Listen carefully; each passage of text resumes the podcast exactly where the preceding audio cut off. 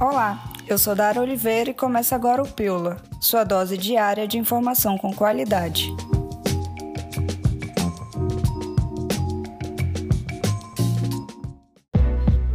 Os postos de vacinação contra a Covid-19 em Manaus estão funcionando normalmente nesta sexta-feira para vacinar a população com 55 anos. Lembrando que o cidadão precisa se cadastrar no site Imuniza Manaus para saber a hora, local e o dia que deve comparecer para tomar a dose da vacina. No local, a pessoa deve ter em mãos o documento oficial com foto, CPF e comprovante de residência original e cópia, pois a cópia ficará no posto para controle. O horário horário de atendimento é até às 16 horas.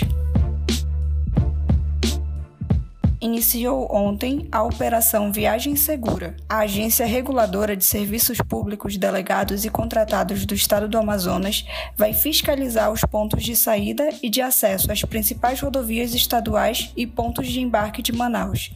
A ação vai até domingo e a estimativa é que mais de 10 mil pessoas devam sair da capital utilizando as duas modalidades de transporte. Esse é um aumento de 20% do fluxo de passageiros em relação aos dias normais. Serão exigidas as documentações atualizadas dos veículos, das embarcações, documentos de despacho da capitania dos portos e lista de passageiros. A questão do distanciamento social vai continuar a ser observado, assim como o respeito da ocupação máxima de 50% da capacidade do transporte intermunicipal de passageiros.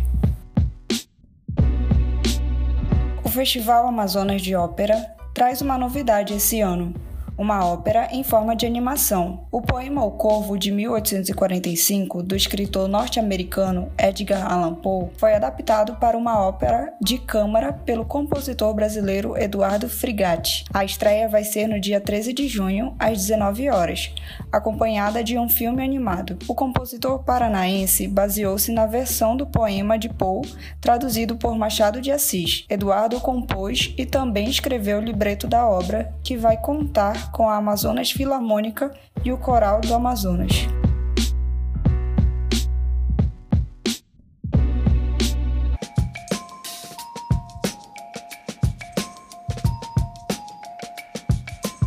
Hoje eu fico por aqui. O Pílula volta na segunda-feira com mais informações para você a uma hora da tarde. Até lá!